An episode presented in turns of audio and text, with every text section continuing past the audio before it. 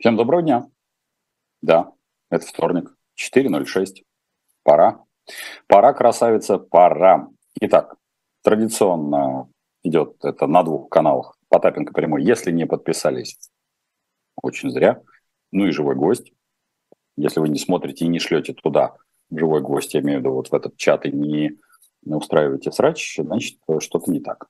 В общем, в этих двух местах вы можете, соответственно, лицезреть, за что вам большая благодарность. За донаты огромная благодарность, их настолько приходит мало, что э, каждого можно практически поцеловать в, в щечку.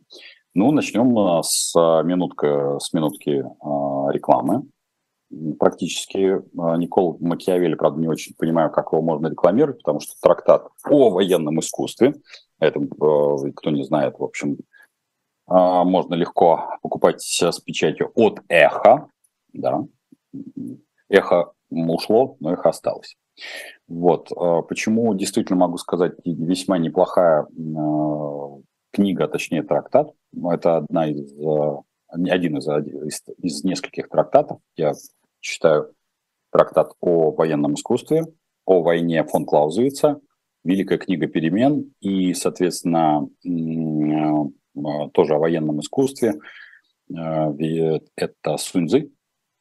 А, это вот основные книги, которые могли бы вам помочь с штукой, которая называется «Стратегия». Хотите читать, хотите нет, но книги базовые, скажу вам прямо. Ну и да, не забываем, что 13 числа посиделки, я и Янар. Если не знаете, когда они и что-нибудь, соответственно, подпишитесь на Потапенко прямой, там будет ссылочка а, когда можно будет э, лицезреть, ну, по крайней мере, не меня, а Яна, так точно можно будет лицезреть и даже потрогать лапкой. Это будет 13 апреля. То бишь, в общем-то, еще есть время. Не знаю, есть ли билеты, но вроде как говорят, есть. Это не ко мне, это к организаторам.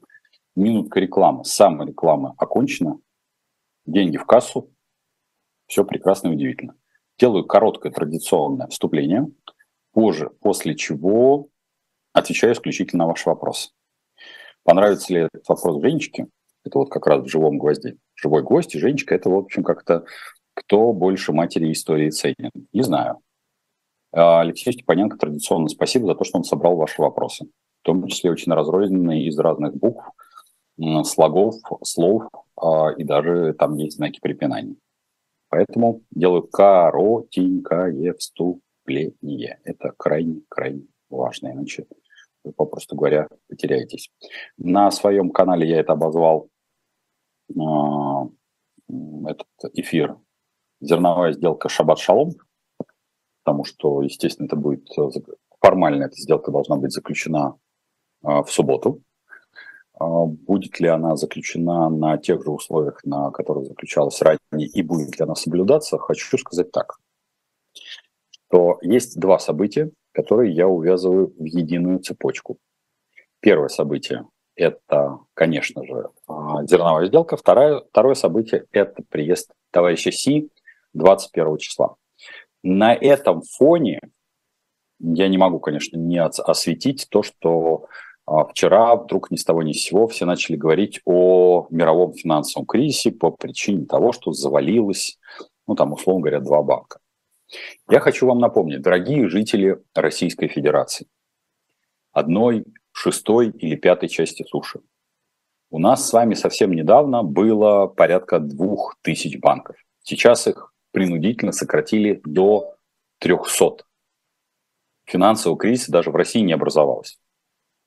В Соединенных Штатах очень, очень, очень, очень, очень, очень, очень, очень много финансовых институций. И по целом завал банков, в том числе и построенных на стартаперских, э, на, на сторону стартапов и на, соответственно, венчурных деньгах, ну, скажем так, это, конечно, вызов рынку. Но это не то, что даже ужас, ужас, ужас, ужас. И даже не ужас. Это очень хороший спекулятивный механизм. Это первая часть. Является ли, э, но при этом Напомню тем, кто э, наблюдает и в наших беседах принимает очень давно участие, что в целом рынок перегрет деньгами. И мировой рынок, и даже российский, никак не покажется странно, э, это то, что я описываю последние пять лет. может ли этот камешек начать выпускать пар, лавину или любая какая аллегория у вас в голове возникла? На мой взгляд, нет. Причина в том числе и косвенные. Когда особенно наши пропагандисты начинают подцеплять к этой новости по своей, э, в своей э, когорте значительной, но не фундаментальной, скажем так, фразу э, Дональда Трампа о том, что Америку ожидает Великая депрессия, то в огороде Бузина в Киеве дядька. Дональд Трамп, говоря о Великой депрессии, говорит исключительно об, о своем политическом оппоненте, а именно о Джо Байдене. То бишь он это выражает в контексте, что вот смотрите, что этот а, сонный Джо делает, то мы скоро влетим в Великую депрессию. Поэтому выбери меня, выбери меня, птица счастья завтрашнего дня, то бишь он готовит себя как кандидат президента к будущим выборам. На мой взгляд, ни у Джо Байдена, ни у Дональда Трампа ну, не очень много шансов быть выдвинутыми партиями. Понятно, что они обязаны будировать эту тему, разогревать эту тему, рассчитывать на то, что они будут выдвинуты и в дальнейшем окажутся кандидатами. Ох, не знаю я, конечно, всех э, тонкостей этих э, двух партий, но я бы, честно говоря, провел бы, как и в России, э, омоложение политических элит. Об этом тоже говорю достаточно давно. А возвращаясь к зерновой сделке, я бы оттянул бы ее до числа так 25-го. То бишь бы подписал бы, может быть, если в этом есть необходимость, некий э, рамочный протокол, который не обязывал бы ни одну из сторон ни к чему. Вот я как раз сегодня буду после окончания этой программы писать о том, что Турция э, сначала приостановила, а потом возобновила поставку подсанкционных товаров. И когда в прошлый раз меня спрашивали, а Дмитрий, а что же это такое? Что это происходит? Уже Турция приняла какое-то решение? Я четко обрисовал. Это переговорная позиция. Ну, в целом мир и большие политики, и вообще большие дяди не всегда торгуют товаром.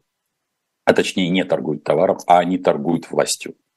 А что такое торговля властью? Это в том числе торговля возможностью создания проблем и потом не менее большая возможность героически разрешить эти проблемы. Поэтому вот сегодня это уже будет в, подкасте, ну, может быть, вы его завтра увидите. Но если, конечно, хотите смотреть уже на архивном канале. А на Потапенко прямой вы можете смотреть все, что угодно другое. Вот поэтому про зерновую сделку, про, соответственно, приезд Си, я могу сказать, что я эти вещи увязываю в один клубок. А, и считаю, что разумно сейчас, вот эту неделю, всем сторонам создавать геморрой. А потом этот геморрой красиво-красиво разрешать. Вот, сейчас уже сразу пойду по вашим вопросам, потому что мне кажется, что лучше, да, вопросов слишком много, не очень хочется вывешивать их на четверг, потому что в этот четверг будет с Яном Артом ответы на вопросов. А, с Димой Демушкиным будет на его уже канале, а вот на моем канале Потапенко прямой, в общем, будет именно по любимой вашей посиделке. Вы их любите, да и я их, честно говоря, обожаю. Даже книжки все распродали. Стас Путильцев, добрый. А, по вашим оценкам, что в текущей геополитической ситуации будет с зарубежным русскоязычным медиарынком, ориентированным на русскоязычное население, проживающими за пределы России? Ну, тот медиасрач, который мы с вами э, видим, это соревнование, в общем-то, медиаплатформ. А, сразу могу сказать, мое отношение, не надо путать иммиграцию с оппозицией, потому что оппозиция – это люди, которые влияют конкретно. Не вот это вот э, идиотское рассуждение там, ну вот они кого-то там просвещают. С тем же успехом у нас, э, как это, учителя влияют Э, учителя в школах куда больше, так говорится, оппозиция, а точнее приверженцы к власти, и их влияние куда больше любого ролика на ютубчике. Ютубчик, мягко говоря, это кручение, пересмотр одних и тех же людей, одних и тех же роликов, одних и тех же, соответственно, посылов, которые никак не влияют. Могу сказать, что рынок устоявшийся, люди, как тамада, хороводят, то бишь каждый хороводит вот какую-то свою когорту, обязательно там прокричать для одних там за Украину, другой за Россию, при этом абсолютно не заботясь ни о своем, ну, о влиянии на реальную систему управления, не заботясь ни о чем, попросту говоря, набирая хайп. Поэтому отношусь к нему как к очень некачественному бизнесу, скажу прямо. Как скажется кризис банков США на курс доллара рубль в ближайшее время? Екатерина вопрос задает. Вот, Екатерина, хорошо, что вы подоспели. Как раз я, в общем-то, делал свое вступление по поводу того, что такое банковский кризис, который сейчас происходит в Российской Федерации. А, видите ли, дело в том, что касаемо доллара-рубля, это у нас не рыночная с вами сейчас а, ситуация по рублю. Ну, как вы понимаете, там в Соединенных Штатах я не думаю, что торгуется рубль. Ну, нет, есть какие-то обменники, скорее всего, где-нибудь на Брайтон-Бич, а, даже там, может быть, где-то на Манхэттене рубль можно поменять на доллар США. Но в целом, если мы говорим про российский рынок, я не видел, чтобы произошли какие-то фундаментальные изменения. Может быть, легкое спекулятивное укрепление вчера могло произойти. Еще некоторое время можно подергать а, а, курсы туда-сюда. Но фундаментально, скажем так, э, я не вижу никаких изменений.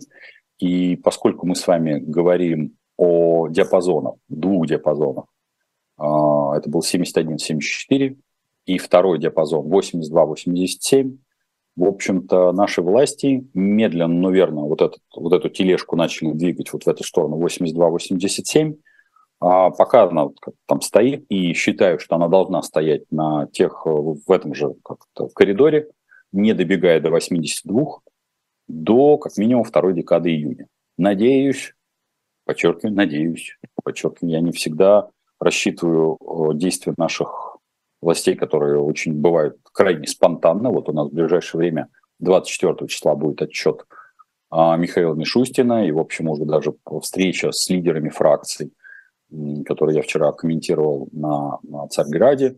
А, в общем, они сказали, что мы сплотимся единым плечом, поддержим отчет правительства, правительство действует правильно. А, правительство не может сейчас действовать неправильно, причина весьма прозаичная. Сейчас они идут вот по старому анекдоту, я думаю, вы его помните. Это когда все попадают в а, чан с дерьмом, вот так вот по нос сидят, все еле там через нос дышат, и, и кто-то один пытается чихнуть. Ему говорят, не гони волну, не гони волну. Вот, собственно говоря, вот э, как-то заседание правительства закончено, и встреча с лидерами фракций тоже. Не гони волну. Вот. Поэтому, скажем прямо, э, курс будет стабильный. Надеюсь, его так и оставят.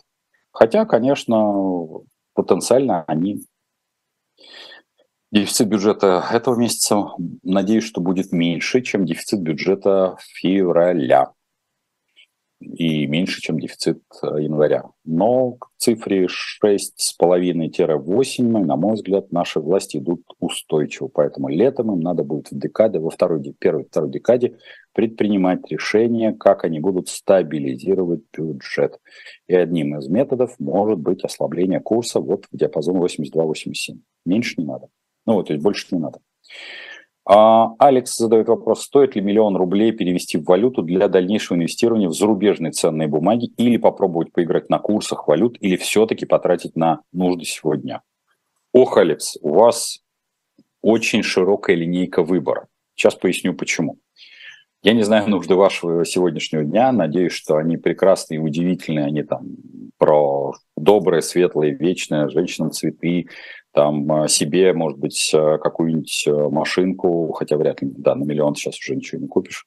Виноват, спылил, был неправ, ну, что-нибудь, не знаю, все побаловать, вывести, вывести за границу, ну, или еще что-то сделать.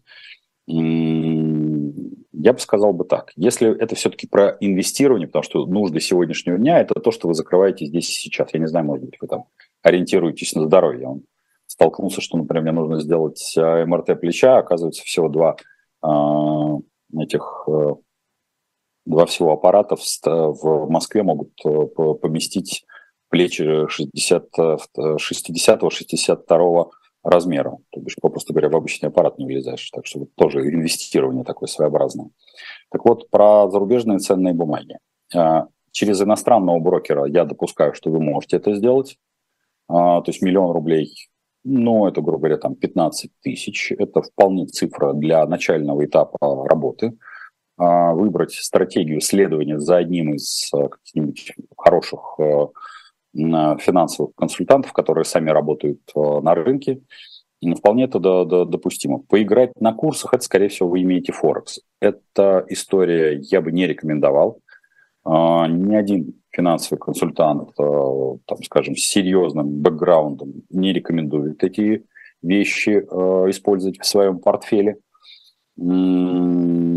Поэтому выбор между а, перевести валюты для инвестирования в ценные бумаги или потратить на нужды сегодняшнего дня, это выбор ваш.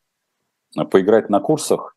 Нет, я бы этого не рекомендовал. Миллион рублей, в общем, скорее всего, у вас деньги а, не из чуланчика появились, поэтому рекомендую все-таки в инвестиции поиграться. Не очень сложно. Расскажите, пожалуйста, какие измерения существуют в системе координат бизнеса? Откуда может прилететь карандаш? А, столь витиеватый вопрос а, опирается либо на а, прочитанную какую-то одну из книг, либо, соответственно, на мои высказывания. Сейчас я вынужден, извините, ваш а, вопрос we are well on а, перевести на русский язык. Поясняю. А, я регулярно говорил о том, что а, любая стратегия просчитывается как минимум там, в пяти измерениях, точно не в каких-то там трех. Как правило, это измерения чисто ге, там, географические, геометрические, плюс, соответственно, временной фактор и плюс технологический. То бишь всего как минимум пять измерений. Хотя на самом деле их существенно больше. А когда задается вопрос э, про карандаш, я приводил такую аналогию, что для а, двухмерного там, муравья, например, воткнутый карандаш, то бишь появление третьего измерения а, будет выглядеть как появление из ниоткуда дыры, потому что для него не существует, он плоскостной, для него не существует этого третьего измерения, просто перед ним на картинке возникает э, дыра. А, в целом, если вы исповедуете, скажем так, а, понимание того, что огромное количество в бизнесе перемещений, то есть не суще... вы не можете восстановить, вот некоторые у нас там пытаются восстановить СССР. Это невозможно, потому что за это время переместилось все. Переместилось, переместились люди, люди умерли, люди родились, изменились технологии. То бишь невозможно вернуться в прошлое, даже невозможно вернуться в прошлое буквально там на начало нашей программы.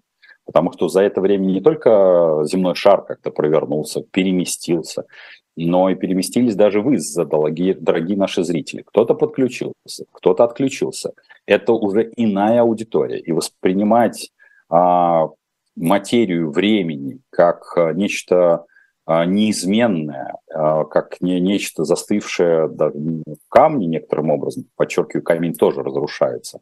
Это такая иллюзорность и непонимание, что все течет, все изменяется, это норма состояния, ну, это вот большая иллюзия. Поэтому, если вы измеряете модель вашего бизнеса, неважно какого, или в целом экономики, в измерениях денежных, технологических, в временных и, соответственно, по перемещению относительно ваших конкурентов – то в целом этого более чем достаточно. Конечно, безусловно, там уровень квалификации ваш тоже также изменяется во времени. Поэтому вот это базисно. При этом, а, если мы уже начнем рассматривать а, куда более глубокие вещи, я думаю, что это не предмет сегодняшней нашей встречи, потому что я думаю, что большая часть людей, которые находятся по ту сторону экрана, уж простите, что я буду прерывать этот ответ на вопрос, они, они далеки от сферы бизнеса или даже стратегии а, бизнеса, им это будет не очень интересно. Но вот эти базисные вещи вы можете для себя использовать. Надеюсь, что я вам дал расширенный ответ на те прочитанные в моих книгах а, запросы, ответы или вопросы, которые вы для себя сделали. Скажите про бунт владельцев пунктов выдачи московского офиса Wildberries из-за новых штрафов. Что вы скажете? Ну, я могу сказать, что любая, скажем так, любая монопольная система – это норма, когда она устанавливает свои какие-то правила. Я перед Новым годом выступал на э, очень интересном, забавном, для меня было забавно э, слышать, что люди называют себя сейлерами и делают какие-то прямо даже ассоциации, прямо с шампанским, там, торгуют носками, но при этом вот э, такое ощущение, что типа зарабатывают на Rolls-Royce, рассуждают иксами, но не рассуждают чистой прибыль. То есть для них это, э, ну, зато, зато носки. Ну, я тоже понимаю, это комплекс такой неполноценности внутренней, потому что если начать рассуждать э, чистой прибылью, то там все будет настолько печально, что не будет никакой ассоциации. Поэтому вот э, любой, любой marketplace и работа с маркетплейсом может строиться исключительно на, в модели омниканальности. То бишь, если вы работаете с маркетплейсами, подчеркиваю, со всеми, как минимум, и работаете еще, развиваете канал продаж офлайна, а, развиваете канал прямых продаж. Ну, вообще в целом каналов продаж ну, должно быть как минимум там, по направлениям, подчеркиваю, там ну, 10-15. Это тоже, кстати, написано в некоторых моих книгах. Не, даже не реклама для, а вот просто вот это как раз бизнес-глагол существительный, заканчивающийся цифрами. Это та самая книга, которая у нас уже допродается на, финверсии. Ну, там осталось буквально, по 50 экземпляров, и больше не будет. Не буду переиздавать, надоело. Вот, э, поэтому, в общем, любая монополия должна вас загибать, а вы обязаны как раз э, иметь омниканальность, э, а в данном случае не вижу никаких шансов, в общем, на изменения. Поэтому и Wildberries, и Озон, и там Яндекс, и все остальные должны, в общем, по пункты выдачи гнобить по, по полу. Не хотите этого делать? Ну, ваша история все-таки вы, вы сами подписываетесь под франшизу. Задача франчизи кинуть франчизер, задача франчизера кинуть франчизи. Говорил об этом и буду продолжать говорить. Совкомбанк предлагает э, процент на накопительные счета выше рынка. Подскажите, безопасно ли держать сумму около 10 тысяч долларов в этом банке? А, если это так, накопительный счет, это вряд ли депозит. Что вы подразумеваете под накопительным счетом? А, пытаюсь вычислить, что за накопительные счета, проверю. Значит, депозиты все застрахованы до миллиона четыреста, поэтому это безопасно. На, насчет процента выше рынка перепроверю, и если вы в четверг передадите этот вопрос, потому что вы упоминаете некий накопительный счет, что вы под ним подразумеваете, пока не очень понимаю. Если это то, что я думаю, то безопасно. Подскажите, есть две квартиры. Если есть две квартиры, сдаются, достались в наследство, необходимости в жилплощади нет. Хочу продать и перевести в доллар. Стоит ли? Я бы продал бы.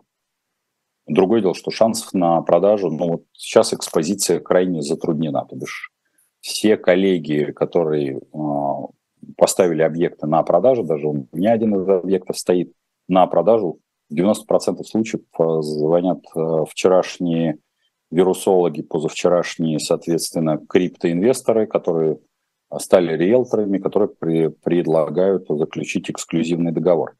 Вот, э, клиентов у них нету. И обещают, соответственно, при заключении эксклюзивного договора сделать рекламную кампанию ЦИАНе. То есть сейчас как придурок, без тебя это тоже могут сделать.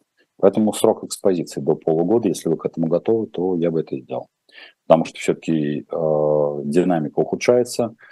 Пока все, что касается сдачи недвижимости, она зависит от рынка труда. Я не очень понимаю, в какой локации, в каком даже городе вы находитесь. Поэтому э, мне сложно сказать, насколько ваша квартира сдаваема с точки зрения потенциального спроса, потому что объекты такие не бесспорные всегда. Ну, поэтому я бы сказал, что доллар э, выгоднее в этой части. Другое дело, что вы будете дальше делать с этим долларом, как вы будете с ним обращаться, очень и очень важно. Живем в крупном городе. Дочь учится в неплохом по российским меркам университете. Есть возможность уехать в Армению, уровень жизни сразу понизится. Стоит ли рисковать с учетом перспектив? Доход средний. Я бы не стал бы этого делать, потому что здесь даже э, когда вы говорите, вот, Мария, вы пишете, уровень жизни сразу понизится. Ключевой вопрос при иммиграции, при любой а волне иммиграции не существует, конечно, никакой там релокации, вот этой всей, всей красоты. А, это социальный статус. А многие этим пренебрегают и говорят, да ладно, чем мы там, с кем общались, с тем общаются. Да нет, я вижу то, что происходит в иммигрантских тусовках. Они, в общем, пытаются все, всеми путями не то чтобы вернуться, а вернуть себе ощущение стабильности.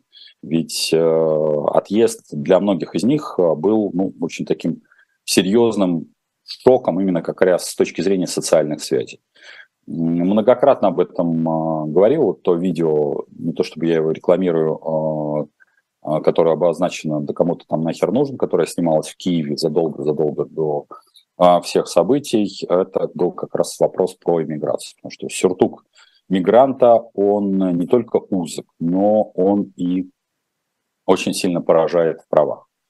Почему этот процесс такой болезненный? Потому что основными э, функциями э, формирования ваших социальных связей э, происходит в период обучения в школе, колледже и в университете. Почему крайне важен, например, за рубежом университет? Потому что это тоже об этом частенько в наших встречах с вами говорил, это история про социальные связи, про короткие социальные связи. То бишь, когда ты можешь э, позвонить своему институтскому товарищу. В России это не так э, значимо, но тем не менее в э, вузах формируются эти социальные связи. Поэтому я бы сказал бы так, я бы не стал бы дергать сейчас ситуацию, Марии. Пусть э, дочь доучивается, если есть э, такая возможность. Если у вас есть возможность, например, ее перевести в европейский вуз, где она сможет, опять-таки, обживаться с точки зрения той самой записной книжки, а вы будете жить в России и ее снабжать деньгами, то вот такой, такая форма допустима. Ключевой вопрос – выберите страну, где, в общем, ну, по крайней мере, стабильно. Это вряд ли Армения, это вряд ли Грузия, это вряд ли а, Прибалтика, Польша, но это скорее, там, условно говоря, Германия, а, я бы рекомендовал. Даже Чехия, мною любимая, в общем, история нестабильная, потому что это небольшие государства с а, постоянным брожением в умах как властителей, так и гражданского общества.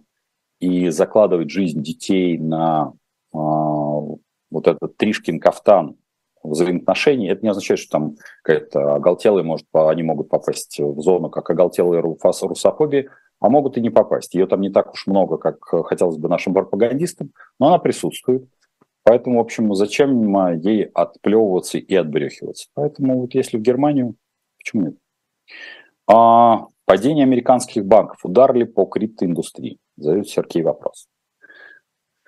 На наших встречах мы с вами регулярно обсуждали то э, криптоиндустрии это э, самая большая проблема в криптоиндустрии, это как раз ее энтузиасты. Вместо того, чтобы развивать систему именно платежей, в 90% случаев, э, ну, раньше это было хейт прямо, это был вопрос на, как это, на 500, э, да, давайте зададим Потапенко. Когда э, ГГ в традиционной манере Бивиса и Батхеда мне задавали вопрос, эй, Дмитрий Валерьевич, вот там есть, э, были какие-то доллары, надо было вкладывать в, там, в биткоин, смотрите, как он растет. Сейчас почему-то таких вопросов э, с ГГканьем нет. Э, я говорил тогда и говорю сейчас. К частным деньгам отношусь крайне положительно, но к энтузиастам, которые, не к энтузиастам, а именно как раз людям, которые убивают, на мой взгляд, использование частных денег обычным примитивным накоплением отношусь крайне отрицательно. И поэтому то, что происходит э, с американскими банками, а точнее с, в общем, с банком стартапов, назовем его так, я не воспринимаю это как какой-то глобальный или фундаментальный крах. Просто э, в сегодняшней обстановке все, что касается венчурного рынка, на мой взгляд, оно должно опираться на рынок фундаментальных товаров, на базовых товаров. А, как-то в нескольких наших, опять-таки, встречах я рассказывал о проекте, который мы а, запустили, а, когда, в общем, мы делаем так, что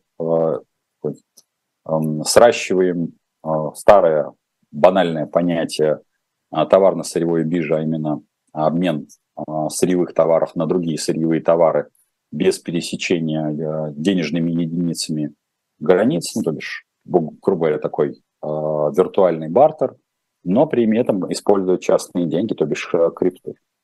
А почему, например, вот сейчас э, мы там общаясь, э, поскольку проект развивается, там, мы достаточно хорошо получаем поддержку не только инвесторов, но и промышленных предприятий.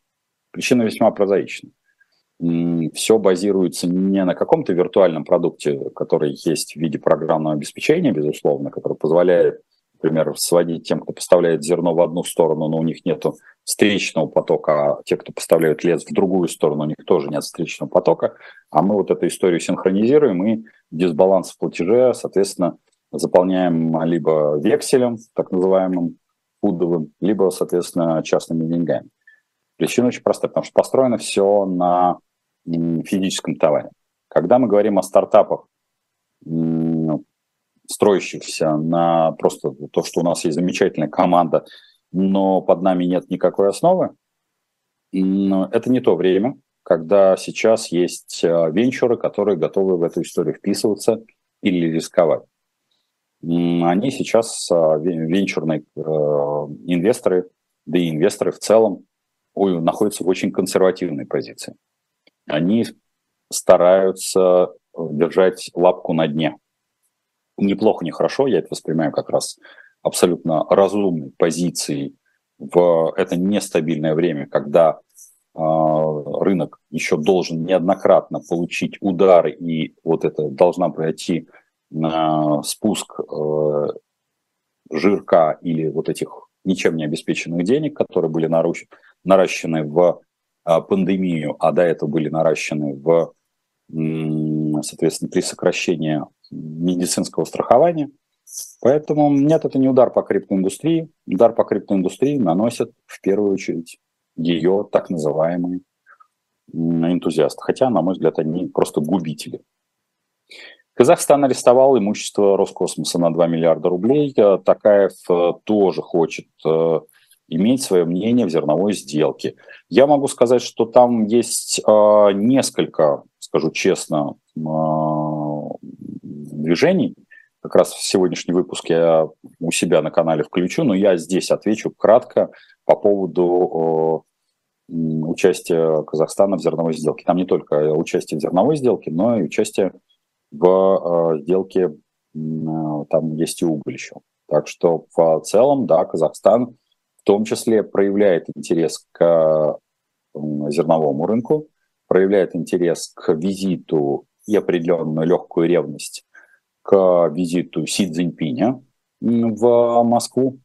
Вот, поэтому, да, вы, в общем, верно понимаете, чем торгует штука, которую мы с вами ошибочно называем государством. Торгуют проблемами и потом героическими решениями. Бандиты так в 90-е. Показательный наезд, показательный отъезд, и потом подъем, а, соответственно, взяток. Город Владимир. Люба ставит вопрос. В городе один единственный ЖК элитного класса. Сейчас цены немного просели за квадратный метр. Стоит ли держать в нем квартиры или продавать? Стоит ли делать ремонт с целью продажи с ремонтом. Так, давайте с, с последнего. Ремонт практически никогда не окупается.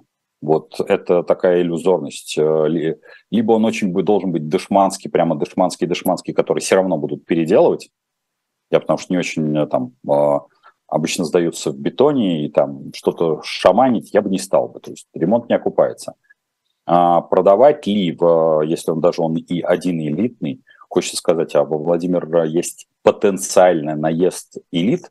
Ну, понятно, что Владимир – это как некая абсорбционная решетка к подъезду к Москве. Благо сейчас, в общем-то, ходит электричка, ходит регулярно. Вот я когда приезжал обычно в город э, Владимир, э, я приезжал обычно на ночном поезде. Разные поезда были. Сейчас прямо снабжение, э, сообщение со Владимиром становится все лучше и лучше. Я бы, честно говоря, все-таки продал. Вообще все, что касается недвижки, я в нынешних условиях, тем более в России, воспринимаю как вещь очень такую в себе. Напоминаю, коллеги, несмотря на то, что у меня вообще очень насторожное отношение к бетону, поскольку я напоминаю, что это не актив, это пассив, прям жесточайший пассив, потому что деньги, вот, которые вы за этот бетон отдаете, это я вот, это актив. Пошел, купил. Пошел, быстро перевел. А недвижка это вот это все равно некий процесс, там, месяц, два, три, десять или так далее. Что актив – это то, что вы можете быстро использовать. А, при этом, а, вот если сравнивать российскую недвижимость и той же какой-нибудь дубайска или Турции или все остальное, я бы скорее отнесся бы более позитивно к дубайску, Турции и же с ним. Но и тот тоже с определенными ремарками. Там нет программы реновации. А программа реновации в России, она может что такое программа реновации? Это лишение вас а, имущественных прав по, по причине, да потому что я так захотел. Потому что такова царская воля. Вот я вот так решил, и все, теперь это называется программой реновации. Отбираю у вас там ваши 40 метров, всю землю под вашим объектом, а, все коммуникации, которые стоят больше вашего дома раз в 10, и выдаю вам за это там 45 метров. И вы ходите, а, писаете кипятков и рассказываете о том, какая, какой я хороший побить голову. Тутанхамон современным бы временам бы, в том числе и системам управления, радовался бы неоднократно. Валерий Золотов. А, подскажите, двигатель? Так. Ага. Нет, это уже повторение вопроса, вы уже это задавали. Это, это просто Женечка, видимо, прислала мне вторично. Это приятно, но э, давайте все-таки э, вернемся к тем вопросам, которые в том числе и мне прислал а, Алекс, ну, так, Алексей Степаненко. Так, а каковы э, э, перспективы российского фондового рынка? Есть ли смысл закрыть портфель минус 30% и уйти в фиат доллар-евро? Могут ли принудительно изъять, ограничить миноритариев? Ну, касаемо портфеля, который вы потеряли 30%, что-то вы многовато потеряли. Но если вы следуете такой стратегии 30%, э, ну то, что даже я на э, портфеле, который э, даже я формировал, там есть немного российского рынка, по-моему, я теряю там в районе 5-7%. Не знаю, что вы сформировали, не готов говорить вам, что я прекрасен, а вы не ужасны, нет ничего подобного, но я бы ушел бы в фиат. Могут ли ограничить права миноритариев? В общем, они не особо и так-то скажем честно, а, не развиты. Поэтому работать на российском фондовом рынке можно только на совсем не последние деньги. Российский фондовый рынок – это очень сильная вещь в себе. Когда, по вашему мнению, начнутся проблемы с выплатами пенсий, зарплат бюджетников? Вы, если найдете сейчас, возьмете прямо ваш вопрос, забьете в поисковик, уже сейчас начинают э, в ряде регионов задерживать э, зарплаты бюджетникам. А, это связано с тем, что трансферты из федерального бюджета поступают нерегулярно, то бишь нестабильно. Это не ко всем относится регионам, это пока еще не носит массовый характер и не будет носить массовый характер, потому что а, поскольку ну, ну это в офлайне был прислан вопрос, как я сказал, до э, конца, ну, до, точнее, до конца мая, начала июня, я, даже до первой декады, я не ожидаю, что наши власти, по крайней мере, с высокой степенью вероятности, вынуждены проговариваться, потому что они зачастую ведут себя как ярые оппозиционеры российскому государству и властям. Я это про наши власти, а не про оппозицию, Господь. Потому что они, они по-моему, самые большие, они, по-моему, сами себя решили свергать. Не, не протестами, упаси Господь, а развалом системы управления. Ну, но пока до второй декады июня не ожидаю каких-то проблем. Так, э, есть ли сейчас смысл вкладывать деньги в пай в разных компаниях, или это заведомо провальная идея в текущих реалиях? Задает вопрос Кирилл. Дорогой Кирилл, а, Все, что касается паев и вот этих акционерных а, соглашений, ключевая проблема, а есть компании, которые создают эти а, паевые инвестиционные фонды, она в том, как продать этот пай. Есть очень известная компания, вкладывающая в недвижимость. И вы там вкладываете в некую какую-то сумму, неважно, там миллион, 10 миллионов, 5 миллионов, и вы становитесь пайщиком. Но ключевой вопрос. И вы получаете, и ребята активно выплачивают э, сумму обещанных, так скажем, а, дивидендов. Другое дело, если вы захотите продать пай, то возникает очень неприятная ситуация. Поэтому, ежели вдруг вам захочется поиграть в этот рыночек, к пайщикам задавайте вопрос, как продавать. Планируете ли вы баллотироваться в президенты? Каков был бы ваш первый указ? Если нет, то кого видите на этой должности? Вижу Владимира Владимировича Путина через э, год на этой должности. Баллотироваться можно там, где есть система выборов. Поэтому пока системы выборов нет, э, как бы кому не хотелось, даже Алексей Анатольевич Навальный не сможет баллотироваться на да и Павел Николаевич Грудинин. То есть может, э, как бы это кому-то не хотелось, баллотироваться на должность президента. Сейчас власть перестала играть в демократию как таковую. Не перестала играть, а давайте посмотрим всех э, женщин как это, с низкой социальной активностью.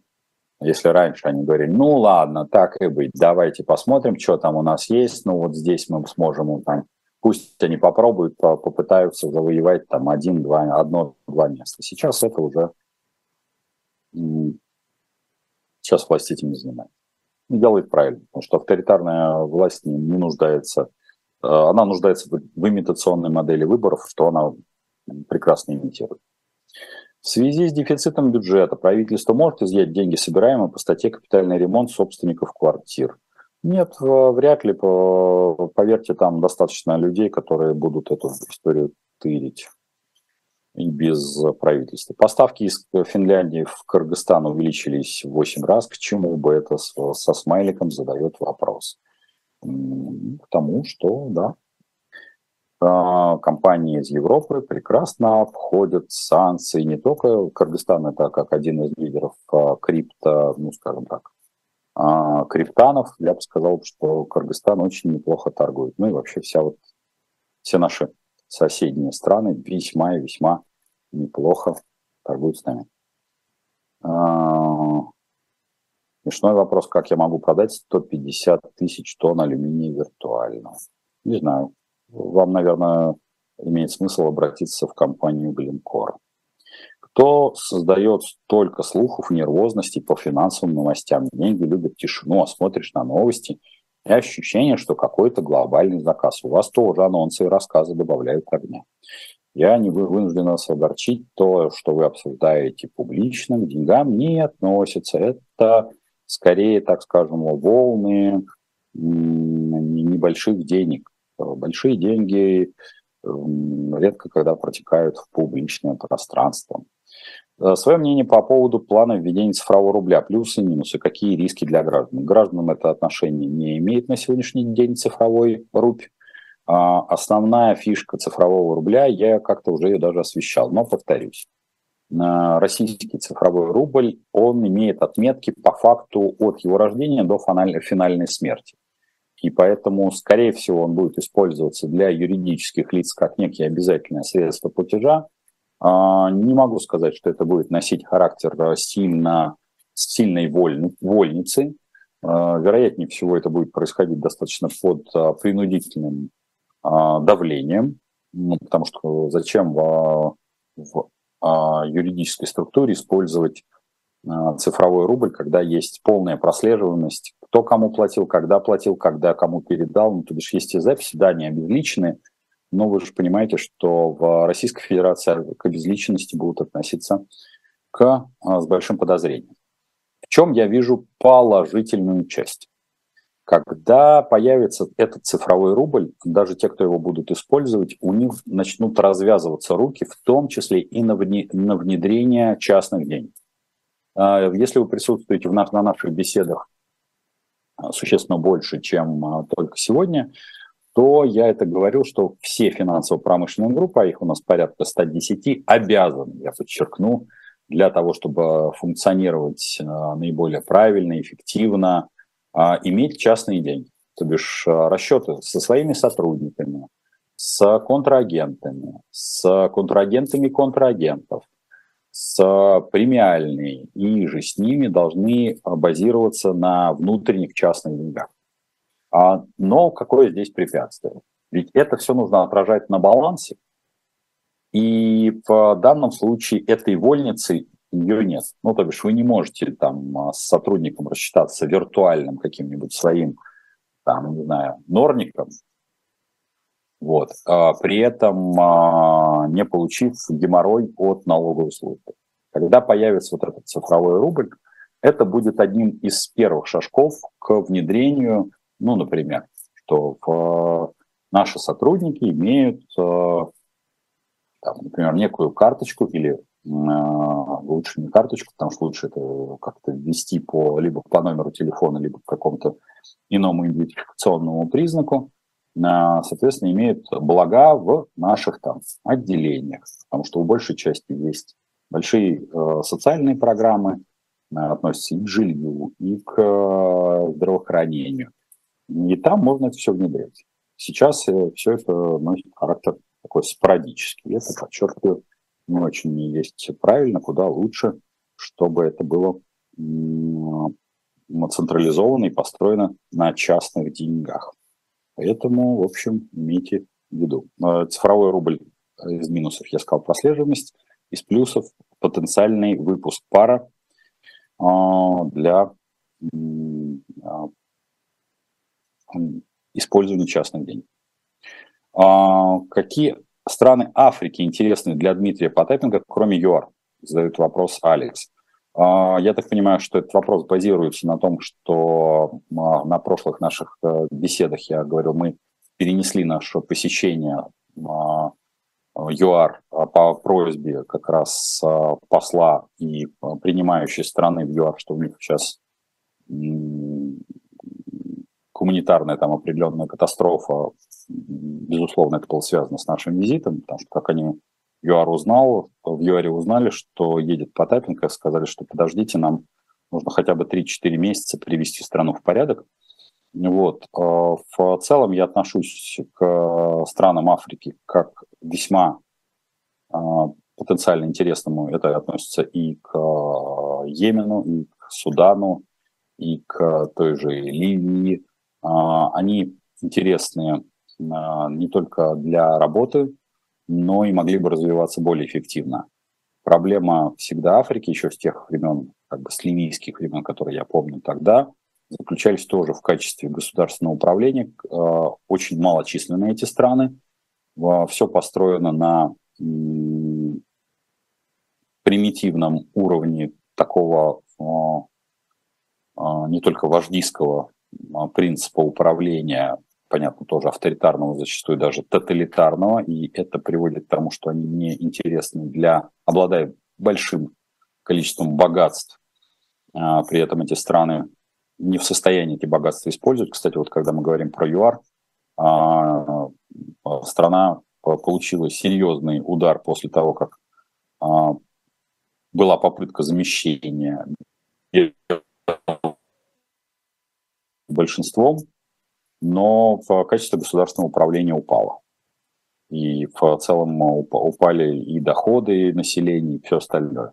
Но поскольку это носит э, характер вот такой э, принципиальный, что э, здесь не должно быть белых, ну такой, это абсолютно националистический признак, ну ок, хорошо.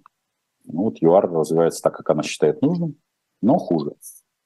Поэтому я могу сказать, что интерес есть ко многим странам Африки. А, его проявляют и Китай, и Российская Федерация. Российская Федерация там активно работает, и там работает активно Russia Today. Поэтому там э, большой объем поддержки, в том числе и спецопераций. Вам не кажется, что Россия может повторить историю Германии после Первой мировой в экономическом плане? Нет, не кажется, потому что э, здесь крайне важно определять, э, насколько Германия была изолирована в экономическом плане, в том числе и после Первой мировой. Российская Федерация даже на половину не имеет э, подобного рода ограничений. С той же Германией идут э, ну, теснейшие взаимоотношения, регулярно об этом говорят нефтегазовые эксперты, что, в общем, а, нефть и газ в Европу поступает, но там не под флагом России, но через ту же газотранспортную систему Украины. Но от этого газ не стал украинским, он по-прежнему российский. Вот, поэтому плюс ко всему с Россией прекрасно работает Франция, а это тоже крупнейшая экономика Евросоюза, Испания. То бишь, если мы разберем те страны, которые имеют жесткую риторику по отношению к Российской Федерации, их не так много. Плюс ко всему, конечно, все, что касается Индии, Турции, Китая, это огромные экономики. Они э, совокупно не только больше Евросоюза, но и э, там, э, других каких-то экономических субъектов. Поэтому говорить о том, что может ли повторить историю Германии в экономическом смысле, я считаю, что это отрицательный шанс э, на подобного рода развитие событий. Вот. Так что, надеюсь, вопрос ответил. Так, и последнее, на, на чем я хотел бы сконцентрироваться, последние наши три минуты. Да, тут вот мне написали уже в другой чат, там а, кто-то прислал небольшую сумму благодарности этому человеку, и вас, вас единицы можно перечислить э, по пальцам одной руки. А, задают вопрос, э, что же будет на живых э, посиделках в 13 числа. Формат открытого микрофона традиционно в, без, ну, там фуршет будет существенно меньше, не будет развлекухи, который э, обычно бывает, а при поездке в Африку, э, соответственно, это в том числе официальные а, мероприятия, то есть мы встречаемся с официальными лицами не только торгово-промышленной палаты в ЮАР, но то бишь налаживание деловых связей. Понятно, что развлекуха будет присутствовать обезьяны-кашелоты, а, плюс ко всему, возможно, посещение, пока об этом идет только обсуждение, потому что мы не очень понимаем, как будет развиваться не только погода, а, но и а, как раз взаимоотношения с ЮАР ряда предприятий, встречи с предпринимателями местными, в том числе и с рядом инвестиционных компаний. Вот это просто кратко, чтобы вы для себя понимали. И давайте я все-таки буду на этом концентрироваться именно на четверговых посиделках, отвечать, а не сегодня, потому что это а, крайне для меня важно. А вот повторяется все-таки вопрос э, а, по поводу того, э, какова динамика может быть э, зерновых цен. Я думаю, что здесь э, имеет смысл обратиться все-таки к экспертам именно зернового рынка, к которым я отношу Аркадия Злачевского, это президент э, Зернового союза, и к, соответственно, Андрею Сизову. Э, в общем-то, эти два эксперта наиболее, на мой взгляд, компетентные обсуждать рост или падение цен. Все, что касается для меня, как для экономиста, как бы ни пошла зерновая сделка, цены на хлеб в Российской Федерации к ней напрямую привязаны не будут. И если мы говорим об изготовлении хлеба и в том числе импорте а, высококачественной пшеницы, здесь я проблем не вижу. Но цены на хлеб упасть или расти могут только благодаря или вопреки, соответственно, действиям нашего правительства. А, по-прежнему хлеб является не то чтобы всему голова, но и маркерным товаром во, всех, во всей рознице. А, поэтому, э, скажу так, э, цены будут всегда удавливать, вне зависимости от того, как будет проходить зерновая сделка. Ну, напомню, что, как я сказал в самом-самом начале, а, скорее всего, само, само рамочное соглашение будет подписано даже не на этой неделе, а на следующей, когда товарищ Си нам не только приедет дорогой товарищ Си, но и что-то обсудит э, с Владимиром Владимировичем Путиным. А, это будет, э, на мой взгляд, знаковое событие. Мы с вами уже будем его комментировать э, и обсуждать в следующих наших программах, потому что 18 это суббота, а 21 как вы видите, как раз замечательный-замечательный вторник. Возможно, у нас будут какие-то первые результаты. Так что до встречи с, вас, с вами в четверг и до 21 Рад был вас видеть. Ваш Дмитрий Потапенко.